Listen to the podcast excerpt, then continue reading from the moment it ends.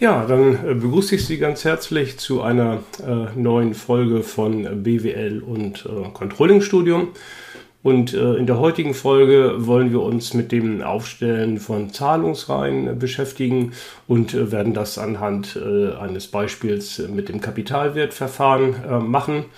Ähm, wenn wir Investitionsprojekte planen, die über mehrere Jahre gehen und äh, mehrere Millionen dann kosten und hoffentlich auch dann äh, einbringen werden, dann stellt sich immer das Problem, wie kommt man denn eigentlich auf die Schätzung oder die Prognose der Zahlungsreihen, denn nach Möglichkeit sollte ja unser Investitionsprojekt dann auch äh, rentabel ähm, verlaufen. Ja, mit diesem Problem wollen wir uns äh, einmal beschäftigen und äh, das Kapitalwertverfahren ist, wenn Sie so wollen, mit das einfachste Verfahren aus dem Bereich der dynamischen Investitionsrechenverfahren, ähm, das wir hier einmal zugrunde legen wollen.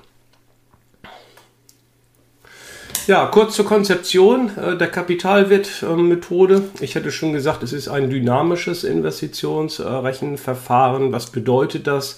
und äh, wie grenzt sich äh, diese Methode von den statischen äh, Verfahren ab. Äh, nun, es ist bei den äh, dynamischen Verfahren so, dass der Zeitwert des Geldes ähm, berücksichtigt wird bei der Aufstellung und nachher auch bei der Kontrolle der Planzahlen.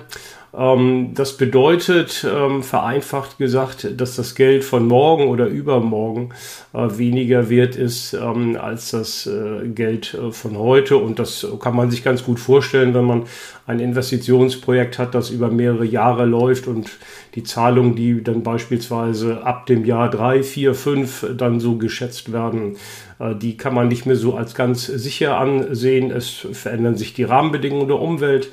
Ähm, Kunden nehmen vielleicht ihr Produkt nicht mehr an oder ähm, sind nicht mehr in der Lage, es zu bezahlen. Sie kriegen Lieferschwierigkeiten. Es gibt gesetzliche Vorschriften, die eventuell auch äh, neu eingeführt werden. Alles das äh, ist natürlich dann unsicher und äh, diese Unsicherheit, die wird im Grunde genommen durch diese dynamischen Verfahren dann berücksichtigt. Und wir können auch als zusätzliches Argument auch mal äh, einfach nur an die Inflation denken, die im Grunde genommen schon das Geld dann in der Zukunft entwertet. Ja, zweiter Punkt bei der Kapitalwertmethode ist wie bei so vielen betriebswirtschaftlichen Verfahren, die äh, mathematisch ausgerichtet sind, die Maximierung und hier die Gewinnmaximierung als äh, Grundausrichtung. Darüber kann man natürlich in der Realität äh, diskutieren. So sind viele Unternehmen eigentlich gar nicht so sehr gewinnmaximierend aufgestellt. Denken wir nur an unsere vielen mittelständischen Unternehmen, wo man also versucht, eigentlich einen bestimmten Gewinn zu erzielen und einen Interessenausgleich dabei herzustellen zwischen den Kunden, Lieferanten und Mitarbeitern beispielsweise. Aber nichtsdestotrotz schadet es ja nicht, wenn wir die Gewinnmaximierung hier äh, als Grundannahme des Verfahrens unterstellen. Ja, wie machen wir äh, es praktisch, dass wir die Zahlungen dynamisieren?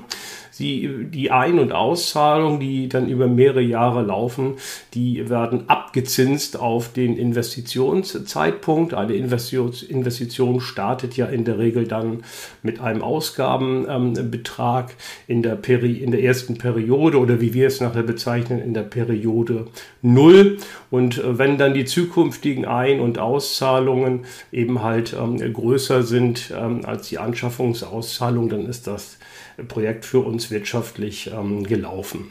Und äh, wenn wir diese Ein- und Auszahlungen dann abzinsen, dynamisieren auf den Auszahlungszeitpunkt der Investition, dann äh, sprechen wir von dem Barwert.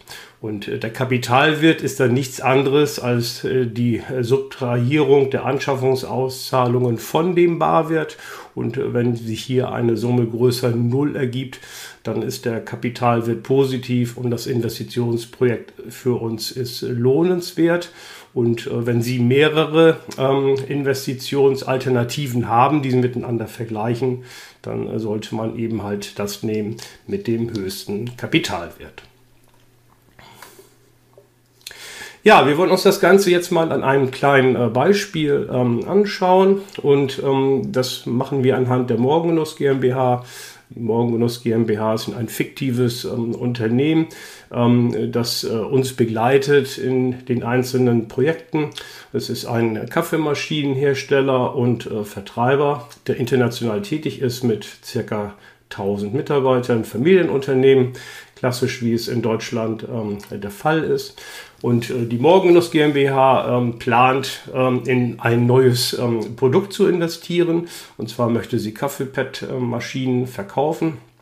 Hat sie bisher noch nicht gemacht und ähm, braucht jetzt hierfür eine Maschine, um diese Kaffeepad-Maschinen dann zu produzieren und äh, dann nachher auch zu verkaufen. Ja, die Morgengenuss GmbH hat sich äh, drei Maschinen äh, angeschaut und äh, eine von denen äh, plant sie jetzt äh, im Grunde genommen dann zu kaufen, um das Investitionsprojekt zu ähm, realisieren. Und äh, wir haben uns hier jetzt einmal die Maschine 2 herausgesucht mit den einzelnen Daten, wovon einige ganz gut schätzbar sind und andere dann etwas schwieriger. Ähm, die Anschaffungsauszahlung ist für uns dann die Periode 0 und ähm, hier steht zu Buche 2,85 ähm, Millionen, die dann der Hersteller äh, dieser Maschine äh, von uns äh, haben möchte. Das ist natürlich ein Betrag, der jetzt zum jetzigen Zeitpunkt auch schon äh, fest äh. Und äh, dann planen wir die Kaffeepad-Maschine dann über acht Jahre laufen zu lassen, die Perioden 1 bis 8. Und wie kommt man auf die Schätzung? ähm, dieser Periodenlänge, das wird sicherlich dann auch Erfahrungswerte sein, die man aus der Vergangenheit ähm, gesammelt hat. Nun ist ja die Morgengenuss GmbH ähm, schon im Kaffeegeschäft tätig, zwar noch nicht bei den Kaffee-Pet-Maschinen, aber wenn Sie so wollen, äh, ist aus Sicht der Morgengenuss GmbH dieses Projekt ein Investitionsprojekt mit einem ja, niedrigen Innovationsgrad. Und äh, von daher kann man die Laufzeit äh, so eines Produktes äh, ganz gut äh, einschätzen. Und ähm, von daher ähm, hat man sich für diese acht Jahre dann entschieden. Ja, am Ende der achten Periode plant dann die Morgengenuss GmbH ähm, die Maschine zu veräußern, aufzugeben. Und äh, dann stellt sich natürlich die Frage, ob man weiter in dem Geschäftsfeld bleibt oder es es dann eventuell ganz äh, aufgibt. Auf jeden Fall wird angenommen, dass man noch einen Liquidationsüberschuss in der achten Periode dann von 175.000 Euro dann ähm, erzielen kann für diese Maschine. Nun werden wir schon sagen, naja, in der Periode 8 noch mit Liquidationsüberschüssen rechnen zu können, ähm, das ist schon extrem unsicher. Ja, stimmt, ähm, aber auch hier wird die Morgengenuss GmbH sicherlich über Erfahrungswerte diesbezüglich ähm, verfügen. Ja, dann äh, kommen wir zu äh, den Daten der Kapazität. Das heißt, wie viel Stück kann dann überhaupt äh, diese Maschine äh, in einem Jahr produzieren? Und äh, das ist eine ganz wichtige Größe für Sie. Ähm, das ist natürlich immer so ein bisschen ärgerlich, wenn Sie sich eine Maschine ähm, kaufen, ähm, die nicht in der Lage ist, ähm, hohe Kapazitäten äh, zur Verfügung zu stellen und äh, Ihnen nachher die Kunden das Produkt äh, aus der Hand reißen und Sie können im Grunde genommen nicht äh, mehr produzieren. Das ist immer ärgerlich. Auf der anderen Seite ist es ja so, sie wissen ja nicht genau, wie viel Stück sie ähm, verkaufen. Und ähm, so kann es natürlich auch sein, dass sie eine Maschine gekauft haben mit einer hohen Kapazität, aber können dann die Produkte gar nicht äh, in der Zeit absetzen. Auch das ist ärgerlich. Also von daher ist die Frage der Kapazität schon eine spannende Frage und eng verbunden natürlich dann auch mit der Schätzung ihrer Absatzzahl. Wir haben hier folgende Daten angenommen. In der Periode 1 20.000 Stück zu produzieren, in der Periode äh, die Kapazität zur Verfügung zu stellen. In der Periode 2 sind es dann 30.000 und in den Perioden 3 bis 8 unterstellen wir jeweils eine Kapazität von 35.000. Nun werden Sie natürlich fragen, ja gut, warum sind die ersten beiden Perioden niedriger als die Perioden 3 bis 8, wo mit 35.000 Stück dann auch die äh, gesamte maximale Kapazität ausgereicht äh, wird. Ähm, das liegt einfach daran, auch hier gibt es Erfahrungswerte, dass man in den ersten ein, zwei Perioden immer mit so ein paar Kinderkrankheiten rechnen muss, gerade wenn es eine neue Maschine ähm, ist, die dann in der Regel auch noch nicht dann ihre volle Laufzeit ähm, bringt. Also von daher ist das immer so eine äh, Frage, wo man vielleicht etwas konservativer schätzen sollte und nicht gleich bei den ersten ein, zwei Perioden auf die volle Kraft äh, setzen sollte. Ja, das zu den Kapazitätsdaten und jetzt äh, kommen wir zu den Absatzdaten und da ist natürlich in erster Linie auch Ihre Marketing- oder Marktforschungsabteilung gefragt, hier die entsprechenden Daten dann zu liefern. Von der Produktionsseite sind wir insofern dann erstmal weniger gefragt. Und ähm, ihre äh, Marktforschungsabteilung hat also folgende Nachfrage in Stückzahlen hier unterstellt.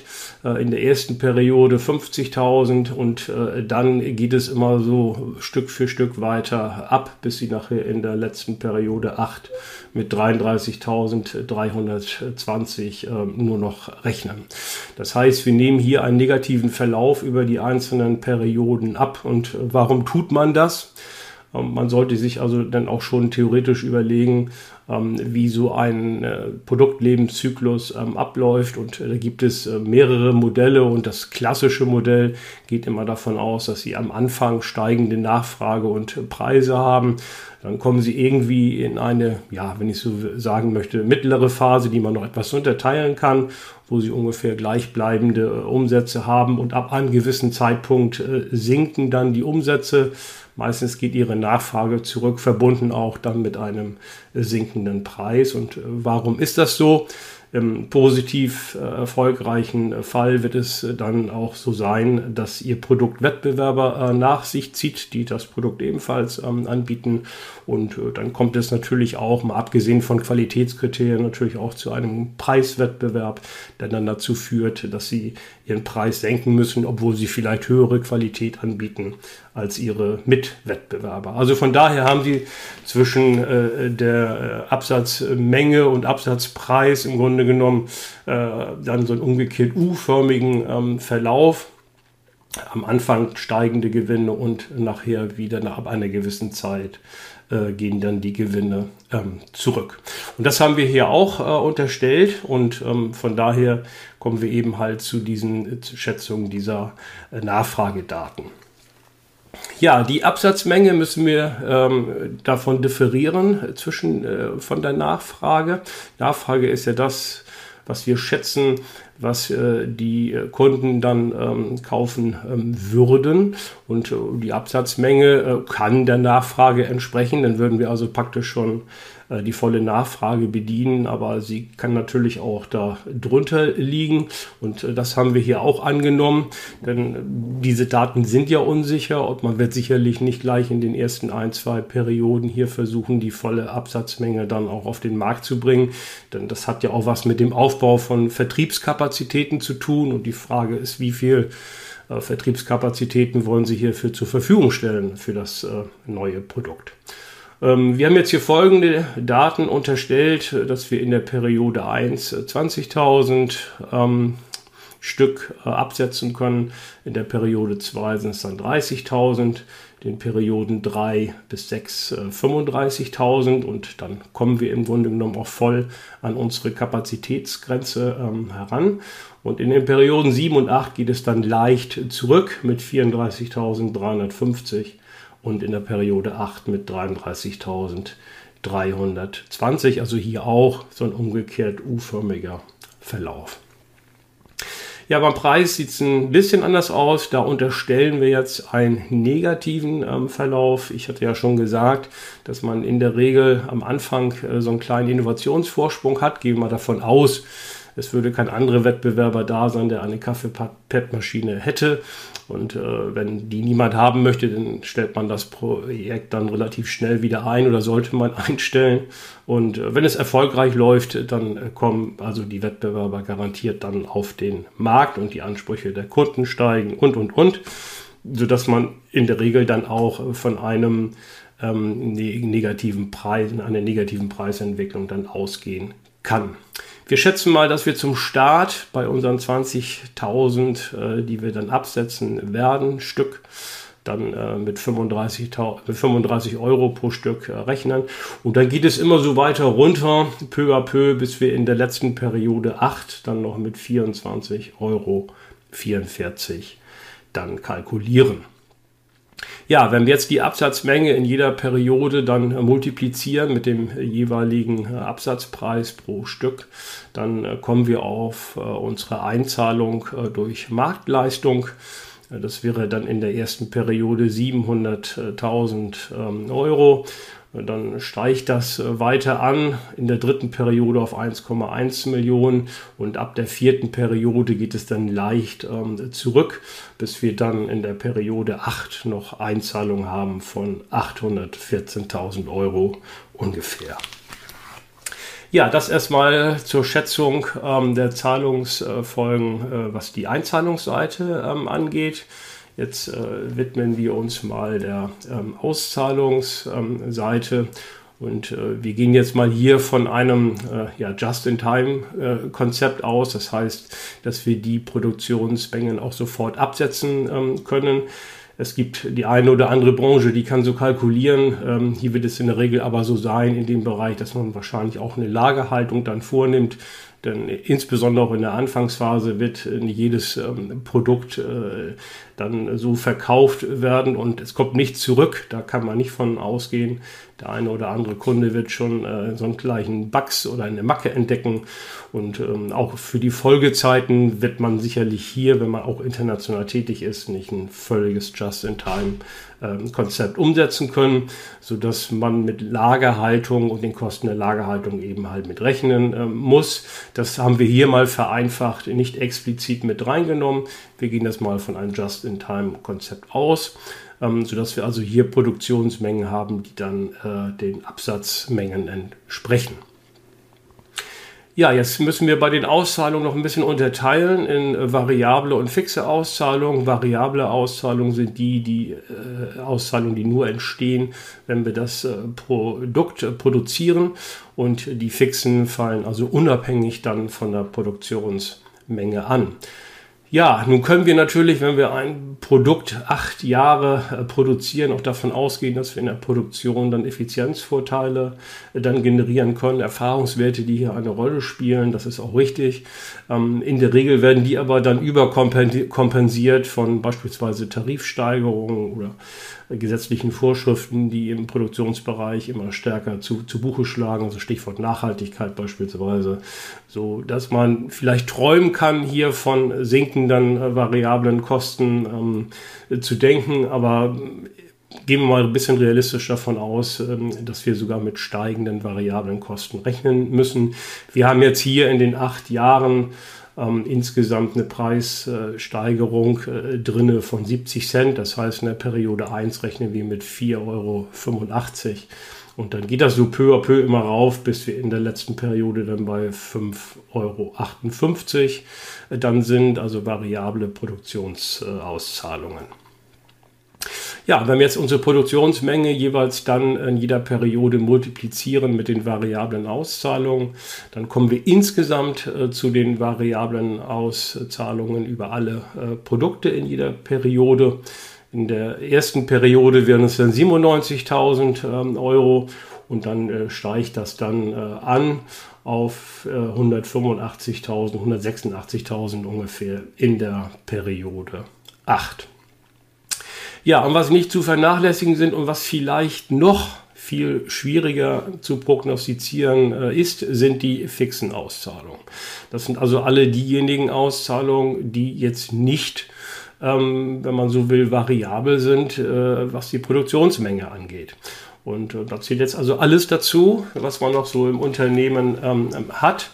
Und ähm, wenn Sie jetzt dran denken, ja, hm, soll ich die jetzt alle mit reinnehmen in so eine Investitionsplanung, äh, kann man rein theoretisch machen, aber es äh, wird praktisch so sein, dass Sie sagen, nein, Sie teilen Ihre gesamten anderen Auszahlungen eben halt auf die einzelnen Produkte, die Sie haben oder, oder Produktbereiche dann auf. Und das müssen wieder die Überschlüsselung machen, das kann man nach dem Umsatz machen. Ein bisschen schwieriger wäre schon Deckungsbeitrag, also hier die Einzahlung minus die variablen Auszahlung beispielsweise kann man das machen. Man kann das aber auch durch ganz banal durch die äh, Anzahl der äh, Produkte oder Produktbereiche, die, die man hat, äh, auch äh, bestimmen oder schlüsseln. Da gibt es kein richtig äh, oder falsch. Äh, es ist mehr oder weniger, ich will nicht sagen willkürlich, ähm, aber gerecht kann man das auf jeden Fall nicht ähm, bestimmen. Äh, je nachdem, wie sie das machen. Es geht dann auch nur ein Teil, wie gesagt, dieser Auszahlungen, die sie insgesamt im Unternehmen haben, dann hier in die Planung ähm, mit ein. Und ähm, auch das sind natürlich Erfahrungswerte, aber das kennen Sie wahrscheinlich aus Ihrem eigenen Bereich. Äh, die werden nicht senken, das äh, kann, man, kann man nicht äh, sagen, sondern man muss schon von einem steigenden Verlauf ähm, ausgehen. Und ähm, wir haben in der ersten Periode 40.000 äh, mal geschätzt und äh, dann steigt das so peu à peu an und in der Periode 8 sind wir dann bei 57.500. Ja, so viel ganz kurz mal zur Aufstellung von äh, Zahlungsreihen. Der eine oder andere wird sagen, ja gut, da kann man jetzt auch hier Big Data, Big Analytics und künstliche Intelligenz mit dazuziehen. Ähm, das ist richtig und ähm, die geben auch eine gute Hilfestellung. Die können die Daten der Vergangenheit gut und schnell ähm, aufrechnen, besser als wenn man das hier mit Excel machen äh, würde und sind auch nicht so fehleranfällig. Nichtsdestotrotz, äh, die Annahmen, die Sie dort unterstellen, sind äh, Annahmen der Vergangenheit. Kein Mensch weiß und das weiß auch kein System, ähm, ob Ihr Produkt dann überhaupt in der Zukunft ähm, am Markt ähm, gefragt ist und wie viel die Leute dann auch bereit sind, für dieses Produkt zu bezahlen. Also wird diese Entscheidung dann immer letztendlich dann auch bei Menschen und bei den Entscheidungsträgern liegen. Ja, wir kommen jetzt zu der gesamten Zahlungsfolge der Investition. In der Periode 0 haben wir die 2,85 äh, Millionen, die dann äh, als Anschaffungsauszahlung erstmal ähm, festzuhalten sind. Und dann haben wir in, der, in, den ersten, in den Perioden 1 bis 8 eben halt dann ähm, die Einzahlungen minus die gesamten Auszahlungen, variabel und fix. Und äh, wir haben jetzt hier die einzelnen Werte mal zusammengetragen. In der ersten Periode haben wir dann äh, einen Überschuss von 563.000. Dann steigt das an bis zur Periode 3 mit 883.900. Und dann nimmt es dann ab. In der Periode 7 haben wir dann nur noch in Anführungszeichen einen Überschuss von 641.000. In der Periode 8 äh, steigt es dann wieder an auf 746.000. Das liegt aber dann nur in Anführungszeichen daran, dass wir hier also auch noch den Liquidationsüberschuss in der achten Periode zu berücksichtigen haben. Das ist erstmal eine rein statische Betrachtung. Das heißt, ähm, wir haben uns noch überhaupt nicht mit dem Abzinsen ähm, beschäftigt, was ja ein Kernmerkmal der dynamischen ähm, Verfahren ist. Wenn wir das aber mal statisch machen, und auch das kann man durchaus in der Praxis äh, schon mal vornehmen, so eine ähm, Berechnung. Und äh, wir würden jetzt auch, ohne dass wir einen Taschenrechner anschmeißen, sagen ähm, oder sollten die Frage beantworten, äh, ist der Kapitalwert positiv oder negativ. So wird man relativ schnell erkennen, wenn wir mal die Anschaffungsauszahlung von 2,85 Millionen jetzt den äh, Einzahlungsüberschüssen gegenüberstellen, dass wir in der Periode 1 mit 563.000 dann kommen in der Periode 2 807.000 dazu. Ähm, liegen wir so bei 1,3 ungefähr. Dann äh, kommen 884.000 in der Periode 3 äh, dazu und in der Periode 4 nochmal 822.600. Und wenn wir das mal so zusammenzählen über den Daumen, dann können wir sagen, dass sich ab der Periode 4 das Investitionsprojekt schon rechnet und wenn Sie wollen, 5 bis 8 die Perioden, die Gewinne, die Sie da dann erzielt haben. Äh, die bringen dann richtig Spaß und insofern ist das aus statischer Sicht das ähm, Investitionsprojekt äh, zunächst einmal wirtschaftlich, sofern dann alles so eintrifft, äh, wie wir es dann auch geplant haben. Ja, wir wollen uns jetzt mal mit der Dynamisierung ähm, beschäftigen und ähm, das heißt, nochmal ganz kurz gesagt, dass wir sagen, dass äh, spätere Einzahlungen oder Einzahlungsüberschüsse äh, weniger wert sind als die, die wir heute, äh, morgen oder ähm, übermorgen erzielen. Ähm, und ähm, wie kann man das berücksichtigen? Da gibt es eine einfache Formel, die ich Ihnen jetzt kurz vorstellen möchte beim Kapitalwertverfahren. Zunächst einmal stellen wir noch gegenüber die statischen Zahlen, die wir eben auch äh, ausgerechnet haben, die 2,85 ähm, Millionen negativ in der Periode 0 und dann äh, nehmen wir die Größen 563.000 in der Periode 1 bis eben halt zur Periode 8, die 746.000 Euro. Die übertragen wir jetzt erst einmal und die müssen wir jetzt abzinsen, die Perioden 1 bis 8 auf die Periode 0. Und das macht man mit einer relativ simplen Formel, die bedeutet 1, Kalkulationszinsfuß hoch minus äh, die jeweilige äh, Periode. Äh, der Kalkulationszinsfuß ist äh, jetzt ein ganz äh, entscheidender Faktor. In ihm spiegelt sich jetzt alles das wieder, ähm, was wir an Argumenten eben halt ähm, haben. Das heißt, wie unsicher schätzen wir ähm, das Investitionsprojekt ein? Wie schätzen wir die Inflation ein, die ja allgemeiner Art ist? Und viele Faktoren mehr gehen in diesen ähm, Kalkulation Zinsfuß ein. Ich will an dieser Stelle schon mal kurz erwähnen, ähm, Soll- und Habenzins, äh, wissen Sie auch, dass es in der Praxis hier Unterschiede gibt. Das heißt, der Sollzins liegt immer über dem äh, Habenzins. Ähm, wir rechnen hier aber nur mit einem Zinssatz. Also von daher ist dieser Kalkulationszinsfuß wirklich eine Mischung aus ganz, ganz vielen ähm, Argumenten. Wir haben jetzt hier mal einen Kalkulationszinsfuß von 10% ähm, unterstellt. Und äh, wenn man den jetzt in der ersten Periode in die Formel einsetzen würde, dann ergibt sich 1,10 hoch ähm, minus 1. Und äh, wenn Sie das ausrechnen, dann kommen Sie auf einen Abzinsungsfaktor von 0,9 1 ähm, Prozent. Das heißt, äh, sie liegen noch äh, relativ nahe bei den 100 und äh, wenn Sie jetzt die zweite Periode den Abzinsungsfaktor bestimmen wollen, dann äh, lautet die Formel 1,10 hoch minus 2 und äh, dann kommen Sie auf einen Abzinsungsfaktor von 0,83. Und äh, wenn Sie jetzt die einzelnen Perioden bis äh, 8 in die Formel ähm, einsetzen, dann haben wir in der Periode 7, das wäre dann 1,10 hoch minus 7, ein Abzinsungsfaktor von 0,51, der dann ja nur noch knapp über der Hälfte äh, dann äh, liegt äh, der, in der Periode, die beispielsweise wir als T0 dann annehmen. Und in der Periode 8 haben wir also erstmalig einen Abzinsungsfaktor von 0,47, der dann unter der Hälfte sogar dann äh, liegt.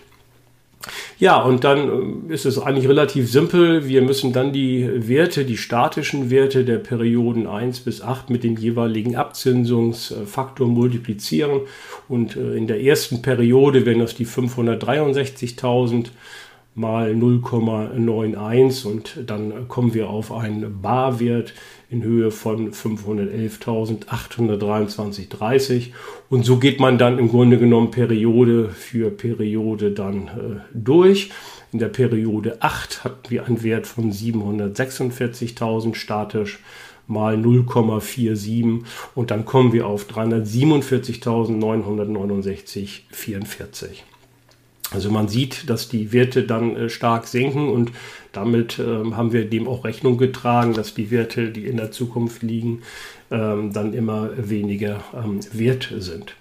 Ja, noch, ein Stich, äh, noch, einen, noch einen kurzen Satz zum äh, Kalkulationszinsfuß. Ähm, je höher Sie den Kalkulationszinsfuß wählen, wir haben jetzt 10% unterstellt, wenn Sie beispielsweise 12% einnehmen würden, dann hätten wir in der Formel für die ersten Periode dann 1,12 statt 1,10 hoch minus 1 und dann würde vergleichsweise dann der Abzinsungsfaktor dann äh, niedriger sein und sie kommen dann auch auf noch niedrigere Werte, Barwerte für die einzelnen Perioden.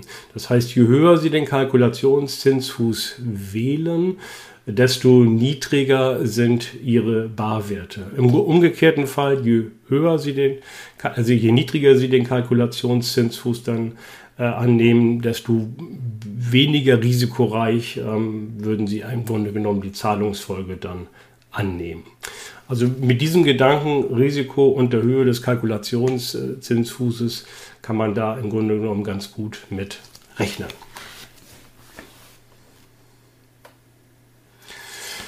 Ja, ähm, ich äh, hatte ja gesagt, äh, wir haben drei Maschinen zur Auswahl, äh, die Morgengenuss GmbH, welche sie nimmt und ähm, ähm, man sollte auch immer mehrere Investitionsalternativen sich dann ähm, mal äh, anschauen und jetzt bei, bei so einem Produkt oder Projekt Jetzt ähm, bieten sich dann auch drei gut an. Also Wilhelm Busch, alle guten Dinge sind drei, ist schon immer ein ganz gutes Stichwort und ist jetzt auch die Frage, wie viele Maschinenhersteller hat man überhaupt auf dem Markt, die äh, so eine Maschine liefern können und man sollte natürlich auch ein bisschen gucken, dass sie vielleicht ähm, mehrere Hersteller auch nehmen, denn hier und dort kann man ja immer noch ein bisschen verhandeln, was dann äh, den Anschaffungspreis äh, der Maschine ähm, angeht.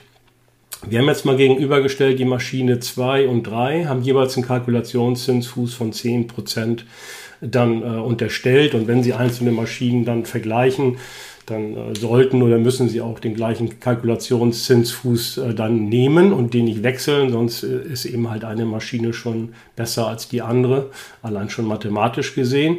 Über die Höhe kann man sich streiten des Kalkulationszinsfußes, wie eben kurz diskutiert, aber wenn Sie Ihre Investitionsalternativen vergleichen, dann müssen Sie natürlich den gleichen nehmen. Die Maschine 2 hat insgesamt dann einen Kapitalwert von ungefähr 1,1 ähm, Millionen.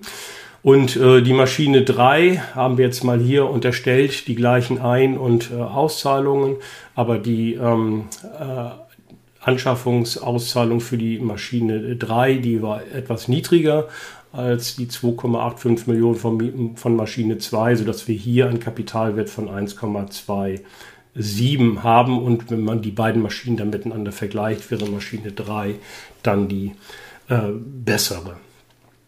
Jo, aufpassen muss man natürlich, wenn man sagt, man kann das machen, die gleichen Aus- und Einzahlungsreihen unterstellen für zwei ähm, Maschinen, aber das setzt aber auch voraus, dass sie wirklich komplett technisch identisch sind und das sind sie in der Regel nicht sodass sie sich dann ihre, äh, gerade ihre Produktionszahlen etwas genauer angucken müssen. Auch die Kapazitäten sind in der Regel ja nicht ähm, hundertprozentig gleich von zwei Maschinen, sodass man dann auch mit anderen Zahlungsreihen auf der Auszahlungsreihe, auf der Auszahlungsseite auf jeden Fall rechnen muss. Aber es kann auch sein, dass die Einzahlungsreihe eben halt äh, anders ist, wenn beispielsweise eine Maschine, die einen etwas günstigeren Anschaffungspreis hat, wahrscheinlich auch dann über eine niedrige Kapazität dann verfügt. Ne.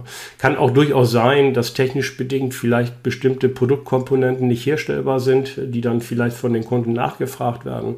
Also von daher ist es wirklich eine sehr einfache Annahme, wenn man die gleichen Zahlungsreihen dann nimmt bei zwei verschiedenen ähm, Investitionsprojekten. Ähm, ähm, ja, also wie gesagt, drei Maschinen sollte man sich auf jeden Fall rannehmen. Wir haben jetzt erstmal zwei zum, zum Vergleich. Und ähm, ich hatte ja gesagt, den Kalkulationszinsfuß von 10% müssen wir auf jeden Fall beibehalten, wenn Sie Ihre Maschinen vergleichen. Was man aber machen kann, ist, dass man sich mal anschaut, wie ändert sich dann im Grunde genommen das Ergebnis, wenn wir mit unterschiedlichen Kalkulationszinsfüßen jeweils im Vergleich ähm, rechnen. Und äh, das kann man grafisch äh, ganz gut äh, darstellen. Wenn man beispielsweise auf der Ordinate dann die einzelnen Kapitalwerte abträgt für bestimmte Kalkulationszinsfüße, die wir dann auf der Abszisse ähm, haben.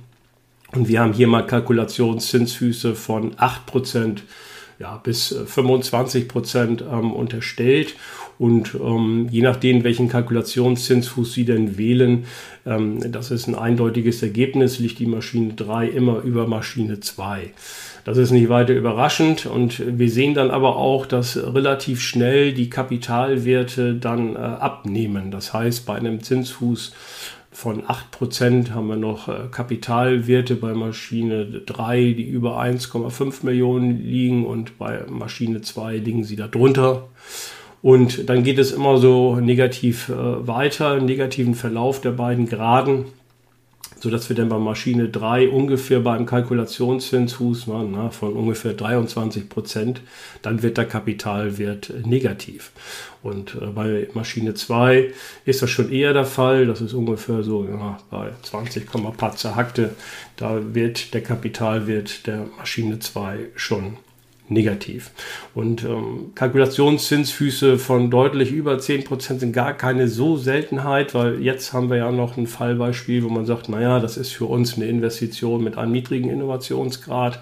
Und äh, wenn Sie dann vielleicht sagen, wir gehen Investitionen rein mit einem für Sie als Unternehmen hohen Innovationsgrad, dann äh, bietet es sich schon an, hier durchaus etwas höhere Kalkulationszinsfüße zu ähm, unterstellen, weil das Risiko eben halt dann sehr, sehr groß ist.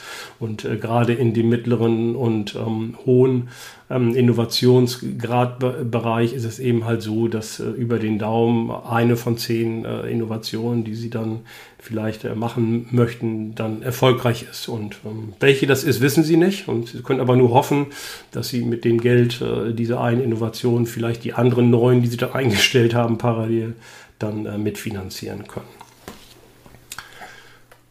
Ja, wir kommen ganz kurz zu den Vorteilen der Kapitalwertmethode ähm, insgesamt. Ähm, die Dynamisierung der anfallenden Zahlungen zu ihren Zahlungszeitpunkten ist sicherlich ein äh, guter Punkt, den wir in der statischen Betrachtung nicht haben. In der statischen Betrachtung ist es auch meist so, wenn wir an Kosten- oder Gewinnvergleichsrechnung beispielsweise denken, dass mit Durchschnittswerten gerechnet wird in den Perioden 1 ähm, bis 8, wo jeweils die gleich hohen Kosten oder Gewinne äh, unterstellt werden. Und das machen wir nicht. Ähm, wir gucken uns hier schon genauer dann äh, die einzelnen Werte an, was wie gesagt auch dann eine ganze Menge Gehirnschwalz dann aber auch nach sich zieht. Ne? Ja, wir können einen positiven Kapitalwert als Vermögenszuwachs interpretieren und einen negativen dem gegenüber als äh, Vermögensvernichtung. Ja, kommen wir zu den Nachteilen den Kapitalwertmethoden. Die sind zunächst einmal ein paar mehr, zumindest wenn wir uns anschauen, wie viele Punkte wir hier haben. Ähm, wir rechnen ja bei Investitionen in der Regel mit etwas höheren Beträgen. Dann lohnt sich im Grunde auch die Aufstellung, die wir jetzt eben auch ge gemacht haben, äh, etwas genauer da reinzugehen von der Controlling-Seite her. Das heißt, wir rechnen mit Millionenbeträgen oder zumindest sechsstelligen äh, Beträgen. Und ähm, wenn man dann die ähm, Abzinsungsfaktor unterstellt, man beispielsweise auf vier Stellen dann hat, wie es oftmals in den Tabellen, äh, die man auch im Internet dann relativ schnell finden kann, äh, angegeben ist, und man rechnet dann weiter mit Barwerten, die man auf zwei Stellen nach dem Komma äh, hat. So wie wir es hier eben auch gemacht haben, würde ich in der Praxis eher von abraten, weil vielfach das so eine Art Pseudogenauigkeit dann suggeriert. Das heißt, Entscheidungsträger könnten dann denken, dass genau dieser Wert auch realisiert wird und so wird es sicherlich nicht sein. Also von daher bietet es sich an, dann wirklich äh, auch in den Berechnungen dann ähm, aufzurunden auf vielleicht 1000 Euro oder sogar auf Millionen Euro, je nachdem, ähm, welche Zahlen Sie hier unterstellen und welche Höhe Ihr Investitionsprojekt hat. Damit auch klar ist und suggeriert wird, dass es alles Planungswerte sind, die nur unter ganz bestimmten Annahmen zutreffen werden. Und wenn diese Annahmen sich eben halt ändern oder eine Annahme sich schon ändert, dann sieht die Zahlungsreihe schon wieder ein bisschen anders aus. Äh, zu diesem Punkt ähm, der Aufstellung von Zahlungsreihen und äh, der Berücksichtigung im Grunde genommen von Nachfrageänderungen oder Absatzänderungen ähm, haben wir noch einen eigenen, eine eigene Folge zum Stichwort äh, Sensibilitätsanalyse aufgenommen. Da können Sie dann gerne noch einmal reinschauen. Was auch schwierig ist, ist bei der Kapitalwertmethode Verbundbeziehungen zwischen einzelnen Investitionsprojekten äh, zu berücksichtigen. Ähm, ist im Grunde genommen kaum äh, möglich, aber Sie haben beispielsweise in der Praxis, ähm, ist es sehr gängig, dass Sie eine Maschine haben, auf der produzieren Sie mehrere Produkte oder mehrere Produktbereiche und da muss man halt überlegen, dann, wie man das dann zurechnet ähm, auf die einzelnen Produkte, wenn man für die jeweils dann äh, so eine eigene Rechnung aufstellen möchte. Auch das ist natürlich immer nur ähm, über den Daumen äh, möglich. Implizit haben Sie eine Wiederanlageprämisse drin. Das bedeutet, dass Sie Überschüsse auch zum Kalkulationszinsfuß äh, anlegen können. Und da ja, wie wir ja wissen, der soll über dem Habenzinssatz äh, in der Regel liegt oder eigentlich immer liegt. Die Frage ist, wie hoch sind diese beiden äh, Zinssätze? Ist es natürlich sehr fragwürdig, so zu rechnen. Da müsste man natürlich immer so ein paar Abstriche machen, weil sie im Grunde genommen ihre Überschüsse nicht zum Kalkulationszinsfuß anlegen können. Oder wenn sie es denn tun, dann ist auch das sehr, sehr risikoreich. Die Wahl des richtigen Kalkulationszinsfußes äh, hatte ich ja eben schon am Fallbeispiel erörtert. Die ist extrem ähm, schwierig und äh, bedarf natürlich einiger Diskussionen im äh, Unternehmen und ähm, auf die Problematik letztendlich, dass wir verschiedene Zinshüße haben mit soll und haben, habe ich schon darauf hingewiesen. Es gibt keinen einheitlich, einheitlichen Kalkulationsfuß in dem Sinne. Das ist eine Fiktion, die wir hier unterstellen. Ähm, wenn man dann die unterschiedlichen Zinssätze, was soll und haben angeht, ähm, berücksichtigen möchte, dann empfiehlt sich die Aufstellung eines vollständigen Finanzplanes FOFI. Ähm, auch dazu haben wir schon eine Folge aufgenommen, die Sie sich gerne einmal dann anschauen können. Ja, zusätzliches Material, äh, das kennen Sie, wenn Sie das hier verfolgen. Wenn Sie in Hagen eingeschrieben sind und mal mir Controlling studieren, dann kriegen Sie genug äh, Material ähm, in Textform oder Videoform oder Podcast oder wie auch immer, was Sie möchten. Und äh, wenn Sie das nicht sind und sich entweder theoretisch oder praktisch für sowas interessieren, dann kann ich Ihnen mein Buch zum Unternehmenscontrolling äh, im NWB Verlag erschienen ähm, äh, empfehlen. Und ähm, wenn Sie ein bisschen rechnen mögen und sich weitere Fallbeispiele anschauen, ähm, dann können Sie die Übungsbücher zum Controlling, die im Verlag BOD erschienen sind, mal äh, bestellen und da ein bisschen rumrechnen. Ja, wenn Ihnen unsere Reihe ähm, gefällt, dann äh, können Sie sich weitere Videos oder auch Podcasts ähm, angucken. Ähm, wir haben eine eigene ähm, Reihe auf YouTube und äh, wir sind auch bei allen gängigen Podcast-Anbietern wie Spotify beispielsweise ähm, vertreten, wo wir also weitere BWL- und Controlling-Themen behandeln. Ja, dann hoffe ich, dass Ihnen ähm, dass, äh, die Folge heute gefallen hat. Und wenn, wenn es so der Fall ist, dann würde ich mich über einen Daumen hoch äh, freuen. Ansonsten wünsche ich Ihnen einen schönen Tag und sage auf Wiedersehen. Bis zum nächsten Mal.